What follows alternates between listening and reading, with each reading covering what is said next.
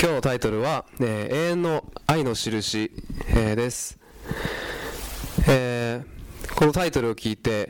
何かピンとくるでしょうか？あのなんか映画とかドラマとかを見ててですねそのタイトルやっぱり一番目を引くと思うんですけれどもあだからこういうタイトルなのかっていう風になる時が一番こうああなるほどなってなると思うんですけれどもあなぜこのタイトルなのか永遠の愛の印っていうのは一体何なのかってことを今日ですねあの皆さんに、え伝えればいいかなと思っています。はい、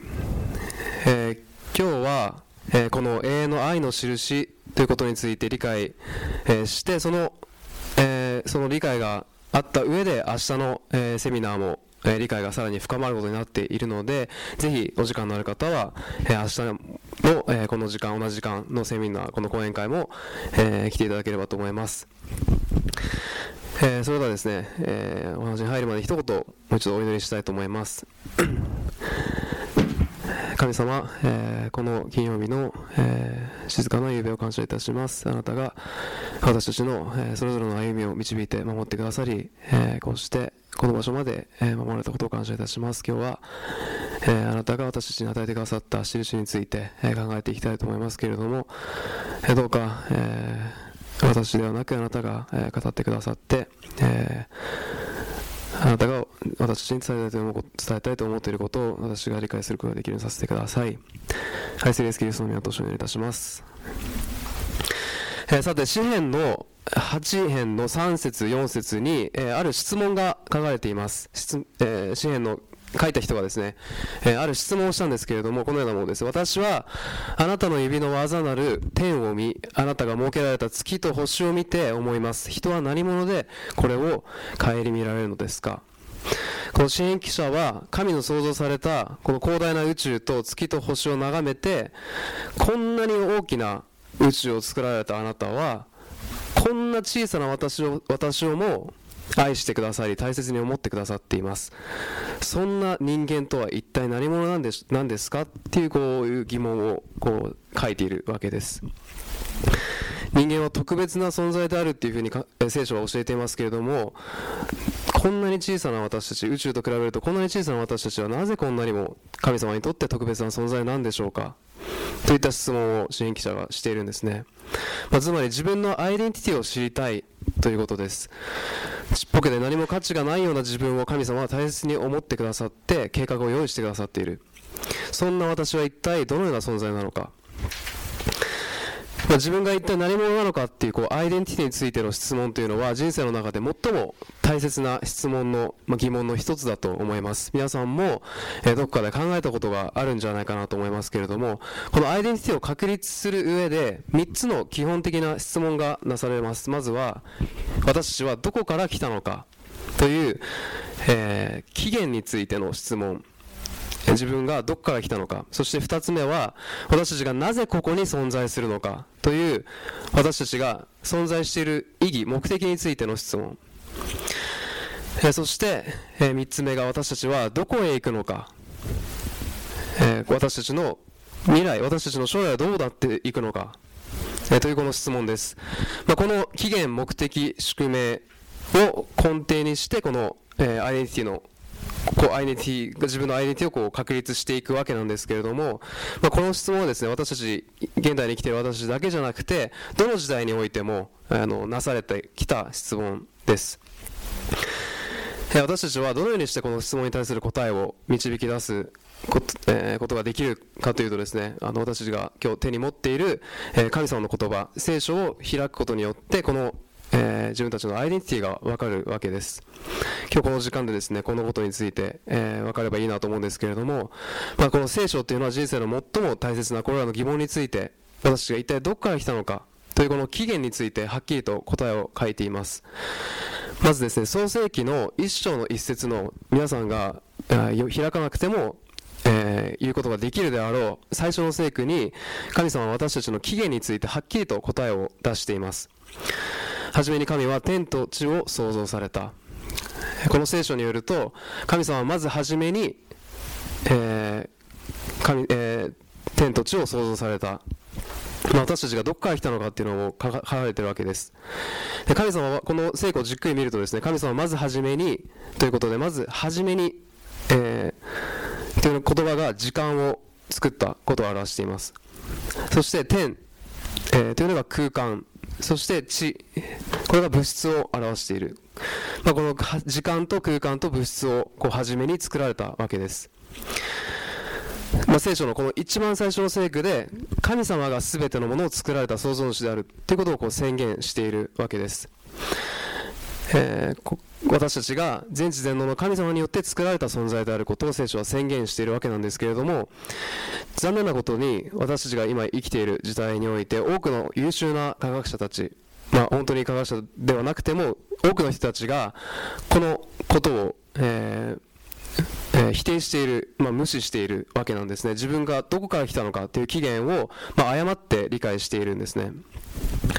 えー、人類は、えー、進化論という間違った学説を、え生み出してそれを信じてえまあ、大半の人たちが信じています。要するに何億年ものも前に一つの、え、細胞から、細胞が生物となってヒレを持った魚足を持った動物や羽を持った鳥へと進化していってそして今の私たちが、えー、あ持っているような口とか耳とか目とか腕が発達してそして人間へと進化したっていうのがこの進化論なわけですけれどもちょっとこの写真を見ていただきたいんですけれども、えー、これ全部鳥類ですけれども、えー、この、えー、っと鶏この小さな鳥とダチョウそれぞれ同じ鳥類ですけども全然違う見た目が全然違うしその機能も全然違うわけです、まあ、このようにですね神様は同じ種族の中でもそれぞれの生息種によってこう環境に適応するためにそれぞれの別々の姿、まあ、同じ鳥類の中でも別々の能力を与えているわけです。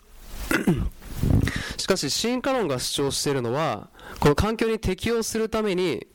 種族さえも超えて例えば鳥類だったのが猿になっていく。その羽がもう適応するためにいらなくなって全く別の種族種族に進化するっていうことをそれがあり得るっていうことを進化論は主張しているわけです、えー、まあ、環境に適応する能力を受け継いで別の種族へと進化する。まあ、そんなことは実際全くありえないわけなんですね。もしそうであるならばもし別の種族へと進化をすることができるのだったらこの世界にはもうどの種族にも属さないこう中間中途半端な、えー、まあ、絶滅危惧種がたくさん存在するはずですけれども種族と種族のこう例えば鳥と魚のこの中間に存在するような、えーと種族は一つも存在しないわけです。こういうわけで実は進化論というのは、えー、科学の一つというよりも科学というカテゴリーではなく宗教の一つとして見なされることがあります。これ考えてみると面白いんですけれどもなぜかというと自分は小さな細胞もしくは本当に、えー、猿から進化した存在であるというふうに信じる方が神様によって全知全知全能の神様によって作られたと信じるよりもよっぽど信仰が必要だからです。神様によって私は作られたんだと信じる方が進化論を信じるよりも、ま、たやすいということなんですね。なぜかというと進化論っていうのは、まあ、正しいという本当に今現在に至るまで進化論が正しいということの科学的な証明は何もないわけです、ま、だから科学の理論ではなく宗教だと言われることがあります。もう少しだけここのことについて考えたいんですけれどもこの写真は、えーと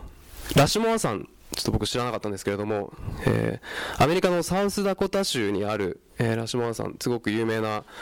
えー、山です。これですねあの雨とか風とかの影響で、え自然にこのような形に、えなったそうなんです。って言ったら皆さん信じますか？しっかりと首を振ってる。はい、ありがとうございます。あのまさかこれが偶然できたわけがないですよね。これがあの4人の歴代大統領の顔になってるんですけれどもこれを見ると皆さんはあ誰かが作ったんだろうなデザイナーがいるんだろうなって自然に思うわけです、えーまあ、素晴らしいデザイン素晴らしいデザインにはちゃんとそれを作ったデザイナーがいる。でもこれ当たり前ですよね。そしてこのデザイナーっていうのは常に自分が作り出したものよりも優れているわけです。この世界においても同じなんですね。解剖学とか生理学宇宙論とか地学生物学いろんな学問を勉強することあのこの地球のことについてこの宇宙のことについていろんなことを勉強していくとこの世界に存在する全てのものが誰かによってデザインされている。誰かはるかに優れたものによ存在によって作られている。ということがはっきりと分かるわけです。宇宙を見ても小さな私たちの、えー、目の作りとか脳の複雑な性能や仕組みなどを見ても明らかに誰かによって緻密にデザインされているということが、えー、分かるわけです、えー新編記者はですね、そのような神様のことを称えて、このように書いています。私はあなたを褒めたたえます。あなたは恐るべく、くすしき方だからです。あなたの御業はくすしく、あなたは最もよく私を知っておられます。ま、神様が私たちを作ってくださったことを、本当に褒めたたえているわけです。私たちは神様によって作られた存在である。これが聖書の価値観です。えー、聖書と真の科学の間に矛盾はないっていうふうに書かれてますけれども、えー、いろんな主張があって聖書が矛盾しているっていうふうに主張するんですけれども偽の科学と聖書との間に矛盾はあるけれども、えー、それはですね進化論が証明されていない科学によと比べるとこう矛盾しているですけれども聖書と真の科学の間に矛盾は、え、ないわけです。でですね、進化論の、えー、価値観は、えー、このようなことを教えています。え自分よりも優位なものが存在するするということ、えー、罪深い心を持った、えー、人々は進化論をそう気に入っているわけです。なぜなら、まあ、崇高な存在自分よりも優れている存在に従うことなく自由奔放にあのわがままに振る舞うことができるわけです、まあ、ヒトラーはですねこうこの進化論を信じていたわけです。彼は、えー、進化論を信じていたゆえに、えー、白人こそが最も優れた人種であるということを信じて、えーまあ、人種にこう優劣をつけて、えー、その人種差別彼が行った人種差別が、まあ、正当化しようとしていたわけです。他の人類人種をこう滅ぼすことによって人類を進化させようとそういう試みだったわけなんですね。まあ、要するに進化論っていうのはこうどうしても優劣がついてしまうそういうような価値観がベースにあるわけですね。進化論は人間の価値を低くします。そしてほとんどの人がその理論を受け入れてしまっていますけれども、まあ、多くの人が、えー、自分がもし偶然生まれたのだとすれば自分の人生には意味がない。人生の目的も方向性も希望も見出せない。なぜ自分は生きてるんだろう。自分の価値を見出せない。そのまま命を絶ってしまうことが人はたくさんいるわけです。しかし聖書が教える価値観は、これと全く違うわけです、え、聖書は神様という存在がいて私たちのことを特別に気にかけてくださっているという、え、価値観を教えています、え、ま、これが私たちの、え起源なわけですね、最初の質問に戻りますけれどもこの私たちはどこから来たのかこの起源について、えクリアにできたところで、えー、次の質問、えー、私たちはなぜここに存在するのか私たちはどこへ行くのか、えー、というこの質問について、え考えていきたいと思うんですけれども、ええー、とすいません、えーまこの私たちが存在するそのアイデンティティの話を最初にしましたけれども、まあ、神様が私たちにこう神様が私たちを作ってくださった。だから私たちは価値がある存在なんだというこのことを、まあ、サタンはですね私たちが忘れさせるようにいろんなことを誘惑しています、えー、そのために神様は私たちに人類が特別な存在である神様にとって大切な存在存在であるということを思い出させるために神様は印を与えてくださいました。私たちすごく物忘れが、えー、多いと思いますけれども聖書には覚えなさいという言葉があります。人間の忘れやすい性質を神様はご存知で、えー、私たちが自分の起源を忘れて自分の目的や自分の人生の意味をそして自分のアイデンティティをこう忘れてしまう可能性があることを神様はご存知だったので、えー、私たちにそのことを思い出して思い出させるように、えー、私たちに印を特別な印を与えてくださいました。えー、それがですね毎週、え、与えられている印なんですけれども、まあ、その印こそが私たちにその神様が私たちを作ってくださった作ってくださったということを、え思い出させてくださいます。でこの印というのは一体何なのでしょうか、えー、これはですね創世記の、えー、一章から見ていくと分かります、えー、創世記の一章まずはじめ第一日目に神様が、え世界をこう創造される中で光あれと神様はおっしゃって光を作られました、まあ、そのように続いていってですね、えー、水を作りそして水を分けてそして地と陸が現れて、まあ、そういうふうにこう、え、全部想像していって全てのものを良しとされたわけです。すいません。そして、えー、6日目想像を終えて神様は、え、6日目には自分の手を使って自分の姿をかたどって人間を作られました。神様は他の作られたものと同じように言葉によって被造物を作ること人間を作ることはできたはずです。しかし神様はその方法ではなく自分で、えー、自分の手で私たち人間を作られました。えここここには私たちが、え人間私たち人間が動物や鳥とか魚とは全く違う存在であるということを、え神様が伝えたかったメッセージがあるわけです。神様によって形作られた存在であるということがここからわかるんですね。主なる神は土の、え塵で人を作り命の息をその花に吹き入れられた。そこで息は人は生きたものとなった。えー、その後アダムとイブエヴァを作ってそして、えー、作られたんですけれども神様はこの人を創造した後その記念としてこの6日目が終わった後7日目に、特別な印を設けられました。2章の1節から3節ですね。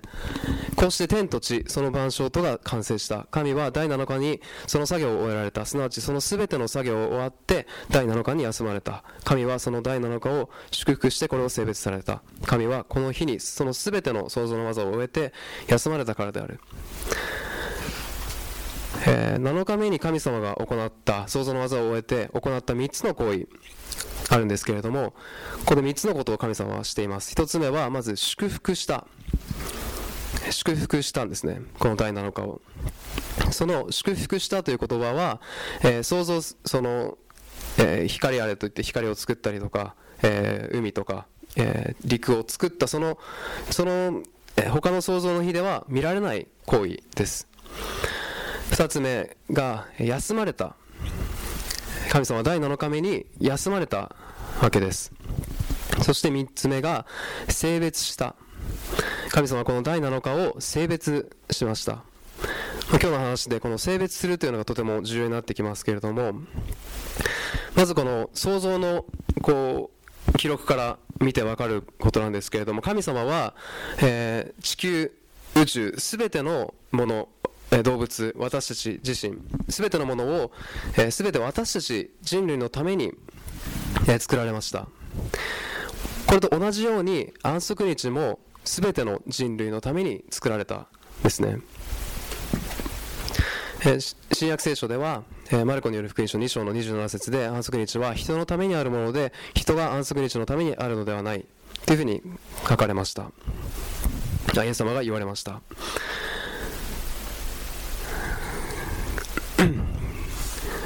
えー、神様はなぜ、えー、こう特別な場所ではなくて時間を設定されたのでしょうか？少し考えるともし神様が特別な場所を反則日として設定していたらどうでしょうか？行ける人行けない人が出てきますよね。金持ちの人は行ける。貧乏で健康でない人はそう行くチャンスがないかもしれない。ですけれども1日に24時間が与えられていて1週間7日間が与えられている。この時間は平等に誰にも与えられているから神様は人間がどんな場所にいてもどのような人間であっても平等にこの時間を忘れないためにこの特別な日を作られました。実会にですねこの安息日のことが書かれているんですけれどもえー、ちょっと読んでみたいと思います。えー、出エジプト記の第20章、8節から11節。安息日を覚えてこれを生とせよ。6日の間働いてあなたのすべての技をせよ。7日目はあなたの神、主の安息である。安息日であるから何の技もしてはならない。あなたもあなたの息子娘しもべ、えー、これはしためですかね。家畜。またあなたの門のうちにいる、えー、他国の人もそうである。主は6日のうちうちに天と地と海とその中のすべてのものを作って7日目に休まれたからである。それで主は安息日を祝福して性別された。先ほど安息日に行った第7日目に行った3つの行為について、えー、言いましたけれどもこの10回においても、えー、休まれて祝福して性別された。ここが書かれているわけです、えー第7日目ではなく、ただの第7日目ではなく、創造の記念日として安息日に、安息日としてこの実会にこのことが書かれているわけです。え、この聖なる時間を特別な印として実会の中に入れました。銃の推奨とかではなくて、戒めとして書かれています。えー、覚えなさい。実はですね、この実会の10条の中でも、えー、覚えなさいというふうに言ってから始まる、えー、戒めはこの安息日に関しての戒めだけなんですね、えー、私たち人間が、え、忘れてしまうから。でもよく考えてみると、えー、ほとんどのクリスチャンの教教会が実会の9つのうち覚えておきなさいと特別にこれだけ言われているこの安息日についての戒めを覚えていないわけなんです。え実会の掟の中で一つの立法が他の立法よりも重要になるということはありません。全てが重要です。えそのことはですね、ヤコブに書かれています。なぜなら、立法をことごとく守ったとしても、その一つの点にでも落ち度があれば、全体を犯したことになるからである。実はこの安息日についてのメッセージは、え私たちが、えこのセミナーに講演会でずっと学んでいる黙示録でも、え登場します。黙示録の14章の7節。大声で言った。神を恐れ神に栄光を着せよ。神の裁きの時が来たからである。天と地と海と水の源とを作られた方を不死をがめ、黙示録には、えー、全部で404の聖句があります。404、ま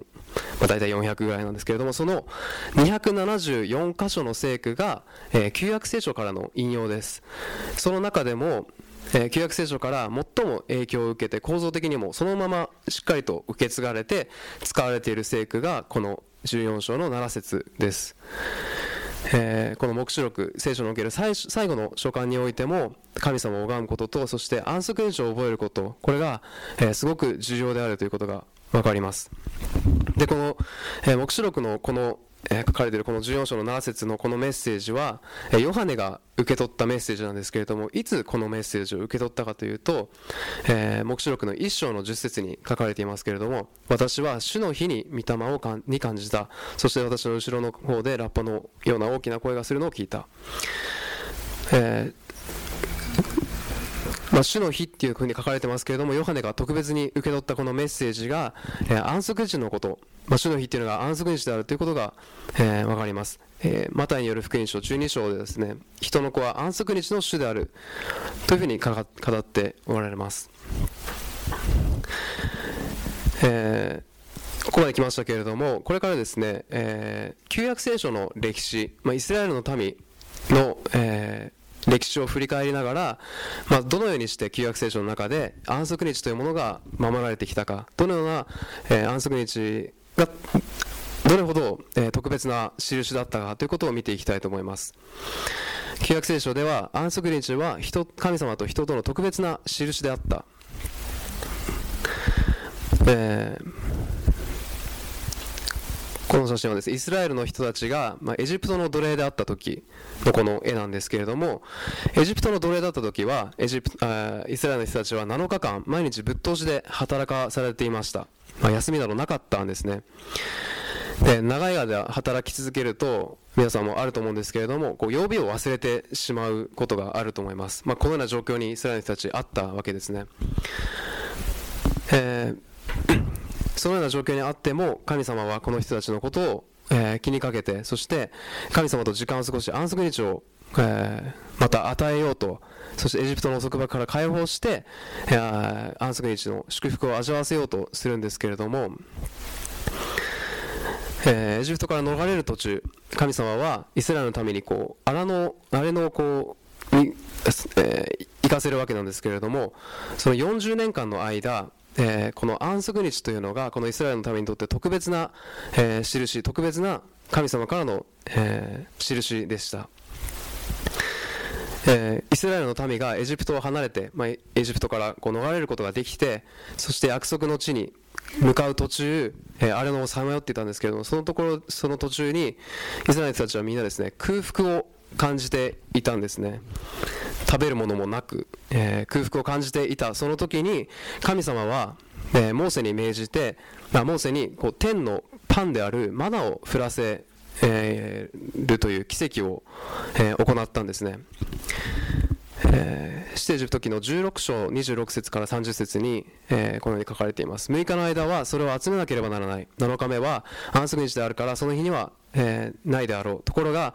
民のうちには7日目に出て集めようとしたものがあったが、え、取られなかった。そこで主はモーセに言われた。あなた方はいつまで私の戒めと立法を守ることを拒むのか。見よ主はあなた方に安息日を与えられた。故に6日目に2日分のパンを、え、賜るのである。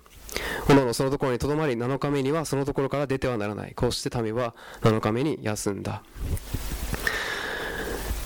えー、神様は天からマナを降らせましたけれども6日間は毎朝マナが用意されていました。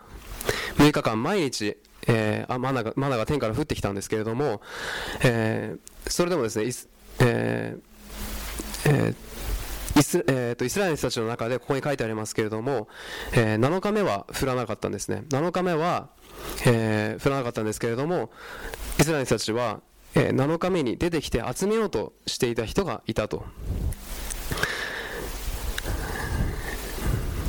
えーまあ、マナを食べる、えー、このことを、えー、ごめんなさいね。えーまあ、6日目、えー、6日目にこう7日分のこえー、7日分じゃないですね、えー、7日目の、えー、分を取らなければいけなかったんですけれども、まだを食べたなければ、イスラエルの人たちは毎朝しっかり起きて取りに行かなければなりませんでした。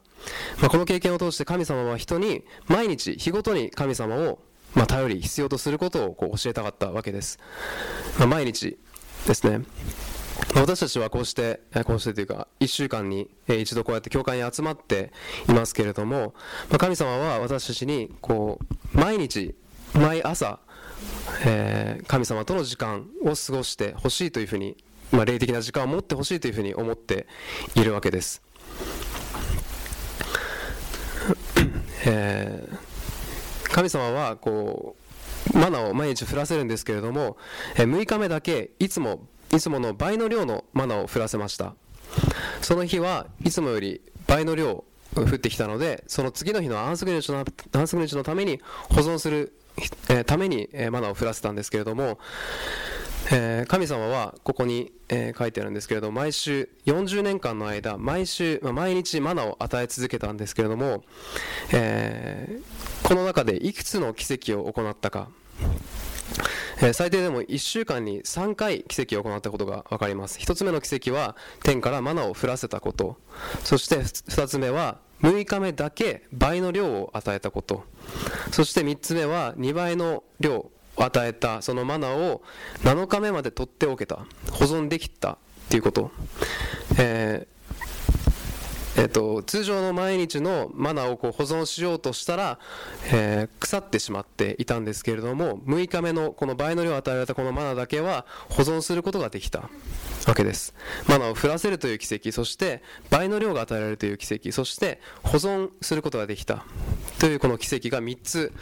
あるんですけれどもこれを、えー、1年あ40年間、え、に計算すると神様はこの安息日を守ってほしい。この安息日安息日のために6240回ものこう奇跡を40年間にわたって行われたわけです、神様がどれほど、えー、安息日を神様にとって特別に、えー、このイスラエル人たちにとって特別な時間として与えようとしておられたかということが分かると思います、神様は私たちが頼りさえすれば生活に必要なものを全て与えてくださいます。神様を第一に生活すれば全て必要なものは与えられます、えー、私を尊ぶ者は私,、えー、私を尊ぶ者は私を尊び私を癒しめる者は軽んぜられるだろう主に従うと恐れてはならない。と聖書に書いてあるんですね。神様に従うということでいろいろな犠牲をもしかしたら、えー、払わなければいけない状況があるかもしれません。しかしですね神様に従えば必ずこうマナーを40年間にわたって降らせてくださったように必ず神様が、えー、全ての必要を満たしてくださるわけです、えー、安息日が特別な印だということが分かったと思うんですけれども、えー、次の聖句では、えーまあ、性別される日神様が特別に性別してくださった日であることが分かります、私はまた彼らに安息日を与えて私と彼らの間の印としたこれは主なる私が、え彼らを性別したことを彼らに知らせるためである。安息日は主なる神が私たちを性別してくださる印であるというふうに書いてありますけれども、ま、性別するっていうこの言葉は一体どういう意味があるんでしょうか、ま、聖なるものとして区別する性別する、えー、という意味があります、えー、この安息日を守るということは神様がえー、私たちをこう、えー、聖なるものとして特別に、えー、区別してくださっているということを、まあ、認めることなんですね。えーまあ、安息日についてですね、えー、イエス様もこう新約聖書において、えー、語っています。で多くの人たち、多くのクリスチャンがこの安息日についての論争の中で、えイエス様がこの世にいらっしゃった時に安息日を変えた、また立法を廃止したというふうに考えているんですけれども、えー、その考えは、えー、間違いであることが聖書に書かれています。マタイによる福音書5章の17節では、私が立法や預言者を廃するために来たと思ってはならない。廃するためではなく、成就するために来たのである。まあ、廃するためではない。立法をなくすために来たという考えがま間違っていることがわかるわけです、まあ、福音書を読むとわかるんですけれども、えー、イエス様の時代に安息日を守るっていうことが、えーちょっと私たちとは異なったイメージを持っていたと思うんですね。イエス様の時代、安息日を守るというのは人々にとって、まあ、すごく苦痛だった、えーえー、人たちが、まあ、あるわけです。それは安息日の安息日を守ることが、まあ、パリサイ派の人たち、宗教的なリーダーたち、パリサイ派の人たちによってこう決められていたこと、まあ、要するに人間によって、ま、決められていた規則だったわけです。彼らは神様の与えた安息日の戒めにいろんな規則を付け加えていました。まあ、こう何歩歩いてはいけないとかそういったいろんな規則があったわけですね、まあ、それによって安息日を守ることの喜びが失われていました、えー、まあ、窮屈な日だったわけですけれども、えー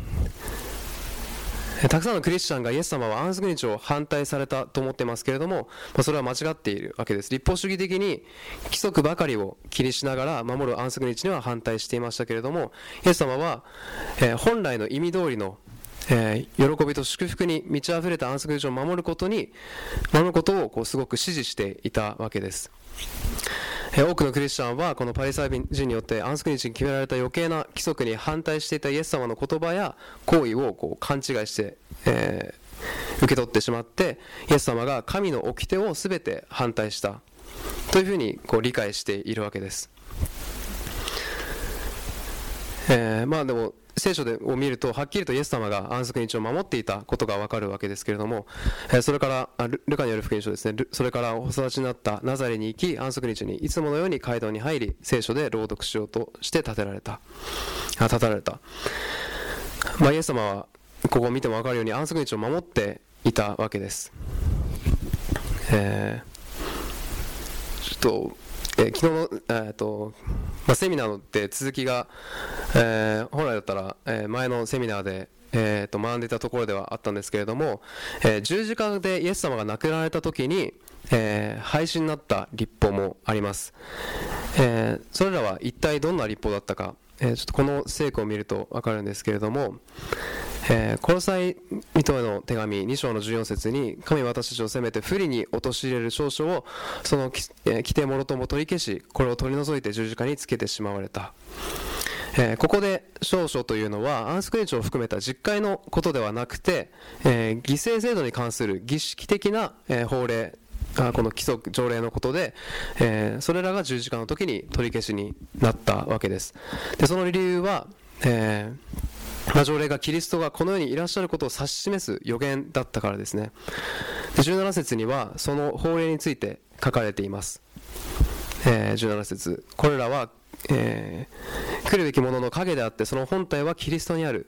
とあります。だから犠牲の儀式それらについてのこう犠牲制度についての、えー、法令をあっていうのはイエス様を表す単なる影であったということがここに書かれているわけです、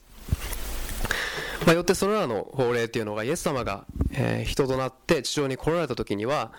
もう必要なくなったわけですねなので犠牲に関するこう法律がなくなったということで、まあ、決して実戒がなくなったというわ,、わけでは、えー、ないんですね、えーさてたくさんの人たちが安息日は7日目であることは理解できたけれども、まあ、一体どの日が7日目なのかという疑問を持っているわけです。まあ、日曜日なのか月曜日なのか、えー、土曜日じゃなくて別の日なんじゃないかということを、えー、思う人たちがたくさんいるんですけれどもルカによる福音書の23章を見ると、このイエス様の十字架で亡くなった後のシーンですけれども、この聖句を見ていくと、えー、安息日がどの日だったのかということが分かります。えー、それを取り下ろして雨布に包みまただまだ誰も葬ったことのない岩を掘って、えー、作った墓に収めた、え、この日は準備の日であって安息日が始まりかけていたとあります、えこの聖句はイエスの死そして葬りそして復活について、え、書かれているんですけれどもこれが一連の出来事です、え、ここの聖書を読むとイエス様が亡くなったのはイエス様が十字架で亡くなったのは、えー、準備の日というふうに書かれていますけれども準備の日というのは安息日の前である、前の日です。6日目ですね。イエス様は6日目に十字架の、え十字架で亡くなられました。その時イエス様は、えー、全てが終わった。と言って亡くなられました。そしてその後すぐに十字架からこう下ろされて安息日の間に墓の中に葬られたですね。イエス様は7日目の安息日に墓の中で休まれたわけです、え、これと同じことが実は創造の日に起こってるんですね。神様が働きを6日間行って全てを終えてそして7日目に休まれた。これは創造の時と全く同じことなんですね。えー、神様は創造の時と同じように贖いの時私たちを救ってくださったこの贖いの時も同じように安息日を、守られていました。だからですね安息日は創造と贖いの記念日というふうに言われるわけです。イエス様は亡くなられた後安息日に休まれました。このことは創造の記念日である安息日を覚えるという意味だけを示しているのではなくてイエス様は私たちの身代わりとして血を流した方であるということ。そしてその血によって私たちが贖われたこと。そして完全にまた作り変えられるということを、えー、書かれそのその恵みをこう意味しているわけです。安息日というのは創造の記念日だけではなくあがないや回復の記念日である、えー、このことがイエス様の十字架、えー、のことからわかるわけです。ではその後イエス様はどのように復活されたのか、えー、続いて見ていくと、えー、24章の一節。週の初めの日夜明け前に女たちは用意しておいた、香料を携えて墓に行った。ところが石が墓から転がしてあるので中に入ってみるとシエスの体が見当たらなかった。とあります。イエス様の遺体がなかったのはイエス様がこう復活されたからなんですけれども何曜日に復活されたのか。聖書によると週の一番初めの日初めの初めの日の朝というふうに書かれています、まあ、十字架から復活までの一連の流れを考えると、えー、安息日の前の日である6日目の準備の日にイエス様が亡くなられてそして安息日にイエス様は墓の中で休まれて一番初めの日第 1, 1日目に復活された、えー、まとめるとこういう、えー、ことになるわけですけれどもえー、ホーリーフライデーというふうに書いてますけどそういうんですけど聖金曜日、えー、復活した日のことを Easter Sunday すなわち復活の日曜日というふうに、えー、呼びます。えー、週の7日この安息日がこの間にある日だったわけです、えー、辞書にある定義でですね、えー、ウェブスター辞典を見てみると日曜日は週の一番初めの日というふうに書かれています、まあ、ほとんどのカレンダーを見ても週の一番初めの日が日曜日であってそこから1週間がスタートしています、えー、もしかしたら皆さんの中では、えー、今のこう曜日の数え方とか暦の数え方も、えー、昔の数え方とは違うんじゃないかっていうふうに思う方がいるかもしれませんけれども、えー、ちょっと難しい話になってくるんですけども実はですねこう、えーまあ、こういう海軍観察チームアメリカのワシントン DC にある海軍観察チームがこう1週間のサイクルについてえー、いろんな観察と研究を重ねてきた結果、まあ、このような結論を出しています、えー、我々は、ね、年表についてクリスチャン時代から今までの専門家や学者によるその数々の研究結果や論文を調査する機会がたまったがそのうちのたった一つですら週のサイクルの連続性について疑いを示す証拠を発見したことはない。まあ、今も昔も週のサイクルに変わりはないわけですね。イエス様が守っていた安息日と私たちがこうして土曜日と呼んでいるこの安息日この土曜日は全く同じ日なわけです。えー、さらにですね、えー、興味深いのが、えー、世界100カ国以上の言語でサーバスすなわち7日目の安息日をもととした言語が土曜日に使われている、えいくつかの例が書かれています。ヘブライ語ではシャバットギリシャ語ではシャバトン、まあ、このようにサーバスという安息日という意味の言葉が語源と元となって土曜日という意味の言葉として使われているんですね。では、えー、まあ、土曜日が安息日だということを理解した上で、まあ、どうして週の初めである日曜日を多くの人たちは安息日として礼拝しているのかという疑問があると思います。これはですね、えー、多くの人たちはこう日曜日にイエス様が復活されたから、ま、答えは簡単なんですけど復活されたこの日に、えー、まあ、どうにかこう変更してその日を安息日として神様が、えー、作られたということをえー、まあ、多くの人たちはこう信じているわけです。イエス様が復活された初めの週、その日曜日が復活の日だから特別だということで安息日としては守っている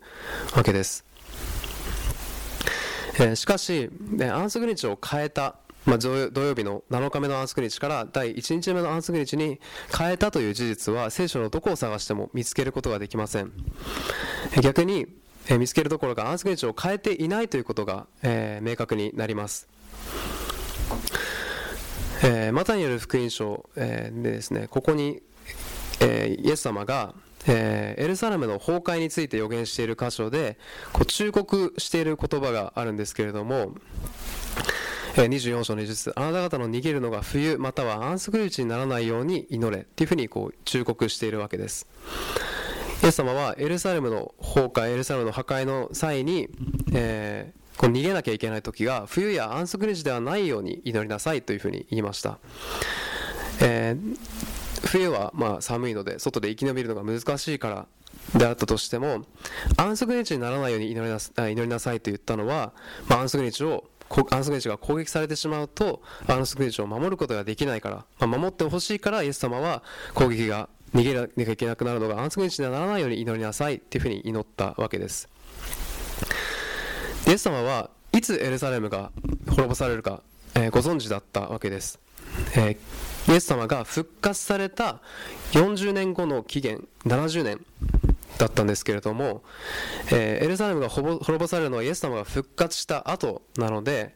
イエス様が復活したことによって安息日が変わることがないということを、えーまあ、分かっていたわけです。要するに、えーともし復活によって安息日が変えられていたのだとしたら、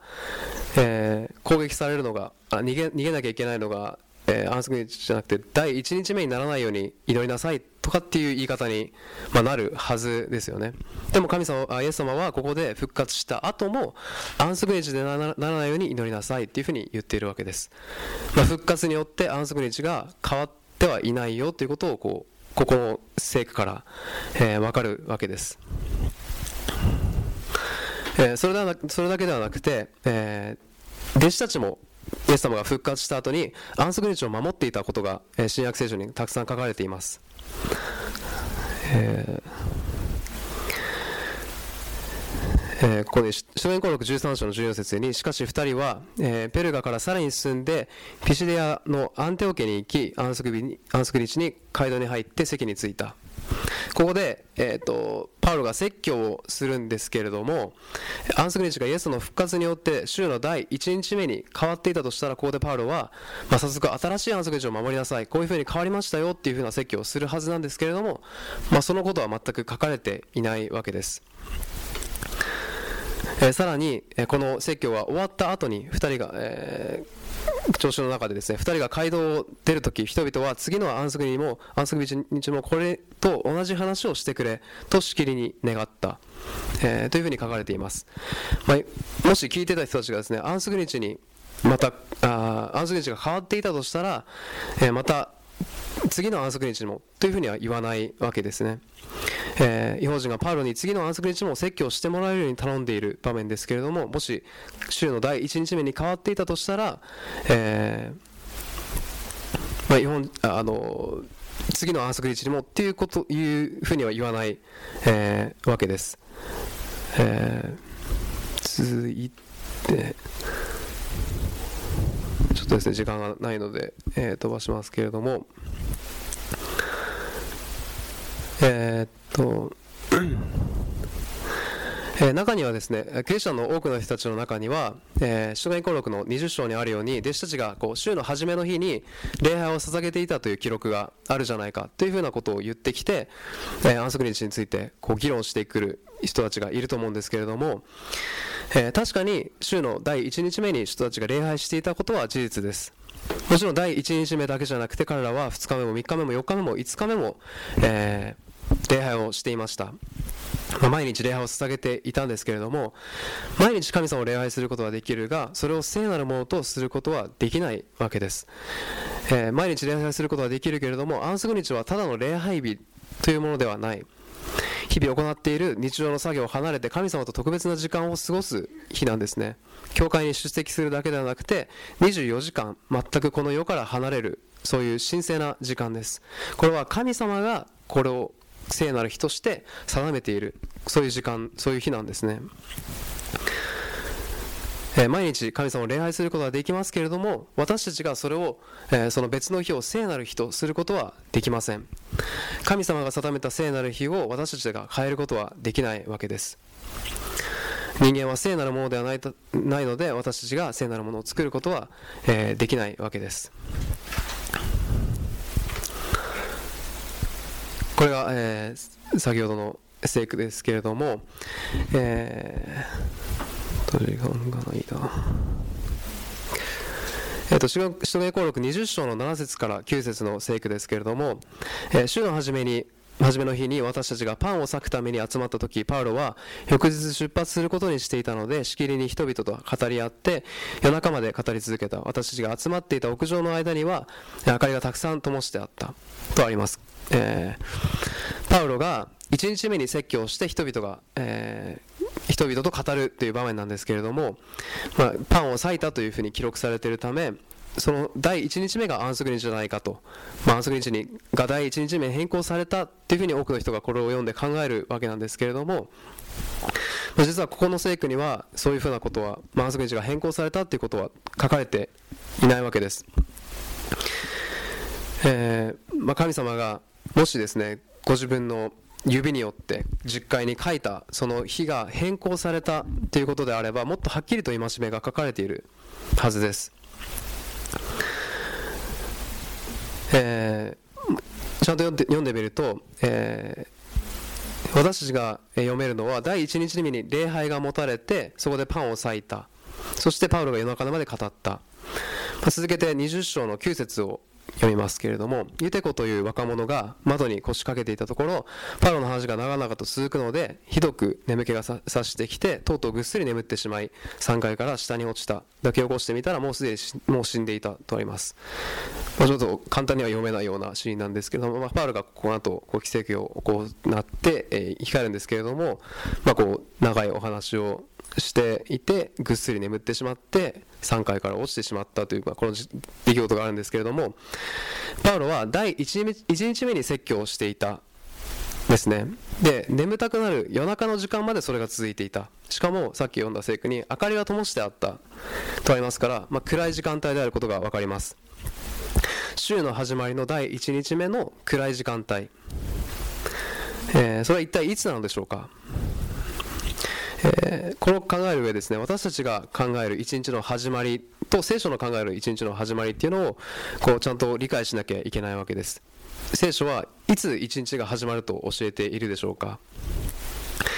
えー、私たちは12時から、えー、深夜の12時から翌日の深夜12時までだと考えますけれども昔はそれらの時計がなかったので、えー、真夜中の12時を知る術がなかったですね。そのため太陽の動きを中心に一日をこう考えて一日の始まりを決めていたわけですけれども、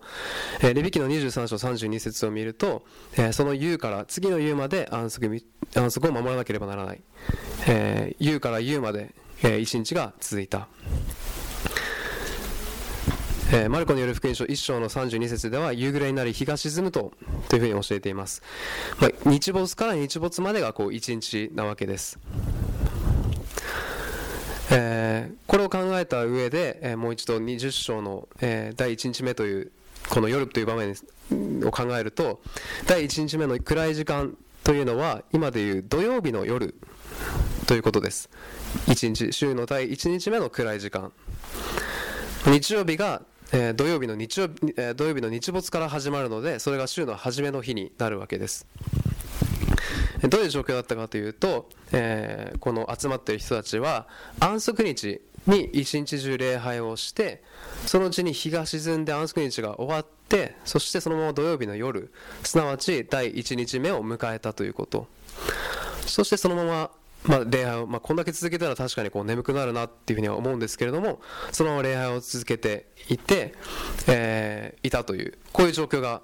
わかるわけです。でなぜこんなに長く礼拝をしていたかっていうとパウロが次の日、えー、次の日にこう旅立って次の場所に行かなきゃいけなかった時、まあ、最後の時だったからこういう同士で説教を語っていたということがわかるわけです。でさらに、えー注目したいのはこう翌朝パウロが礼拝するためにとどまることはしなかったわけです。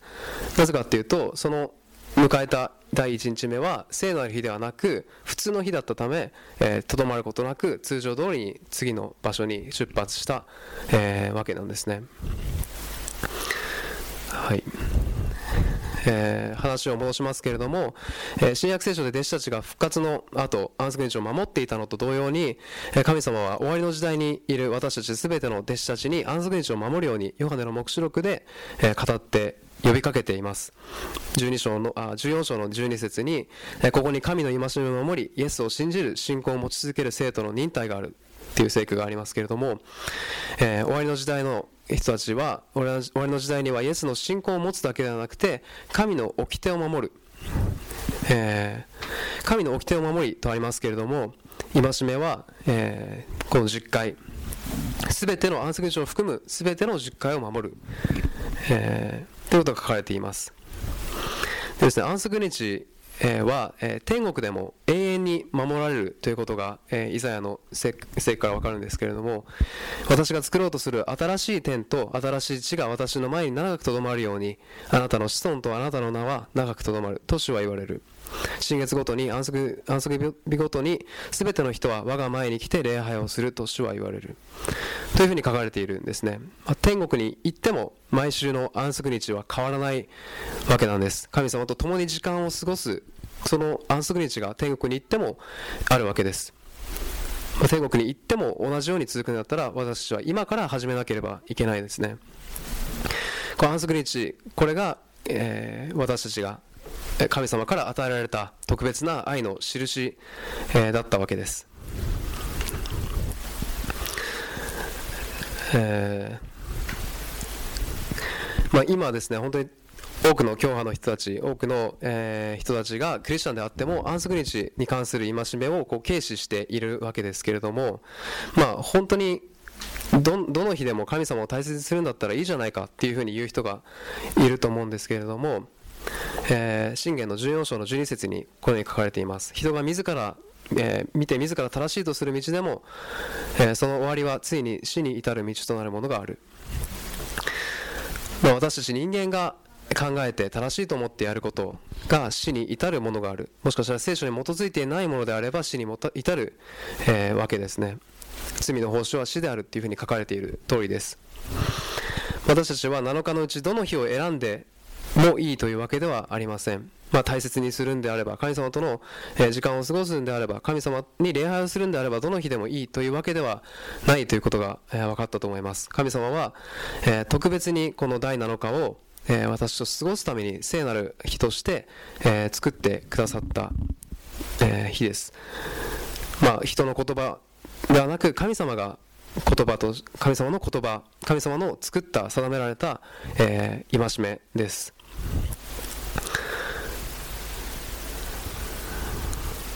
え、っと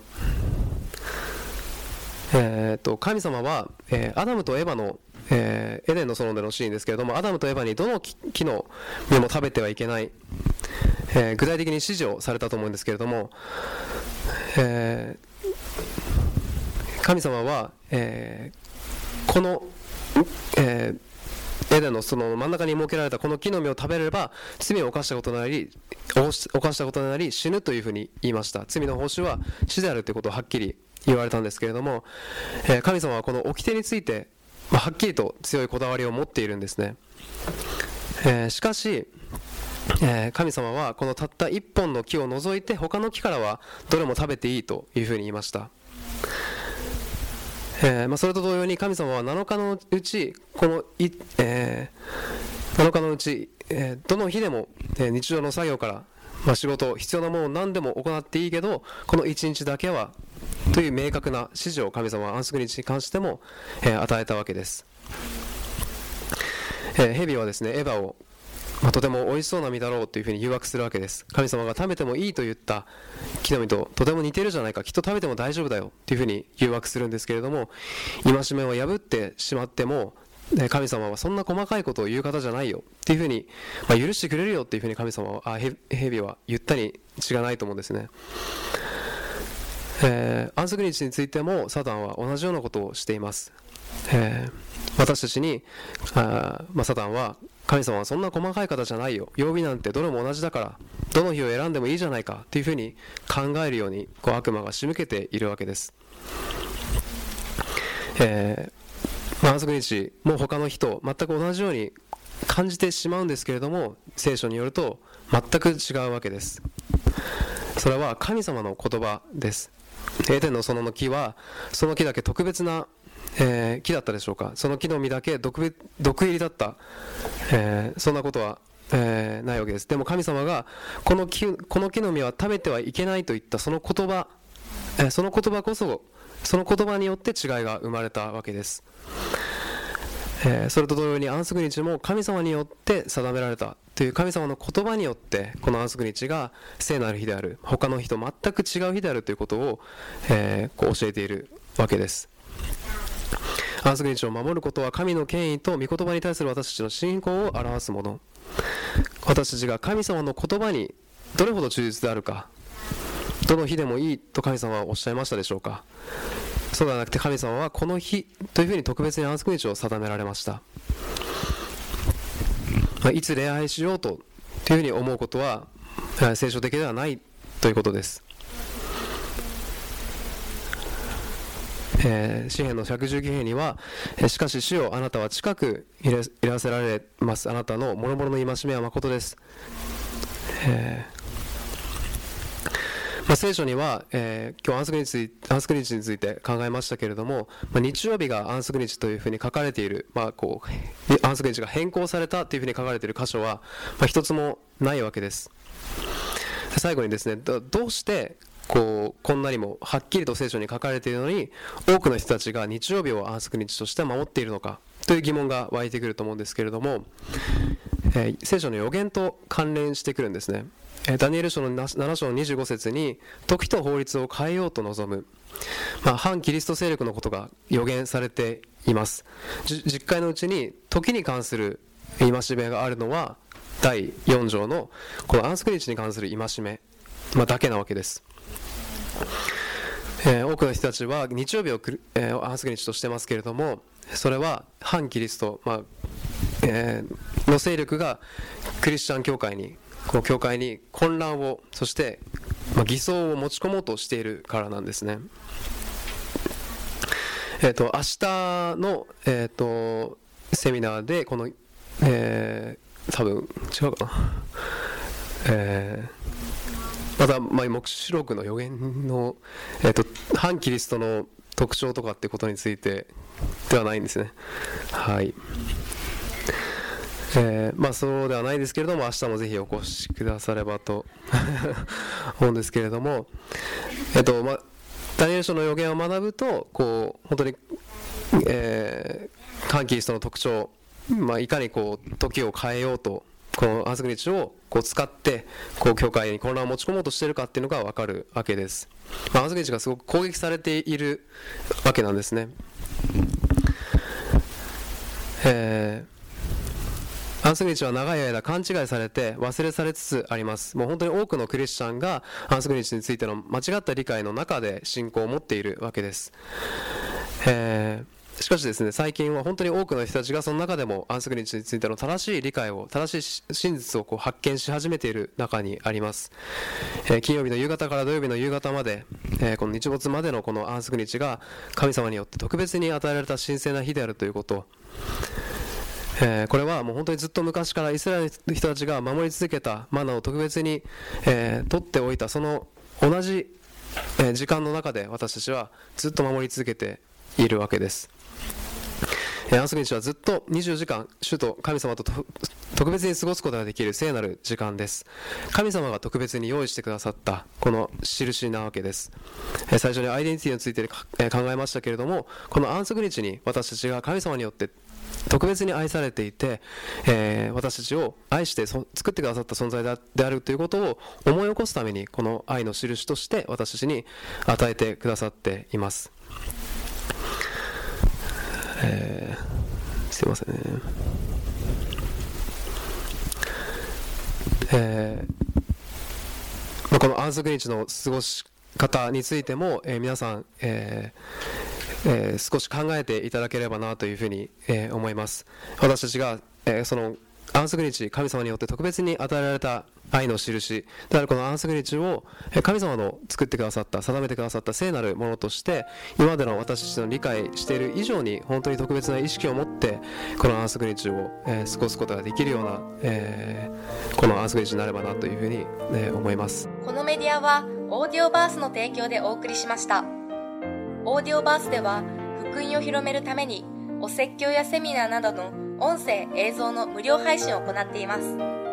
詳しくは http コロンスラッシュスラッシュ www.audioverse.org へアクセスしてください。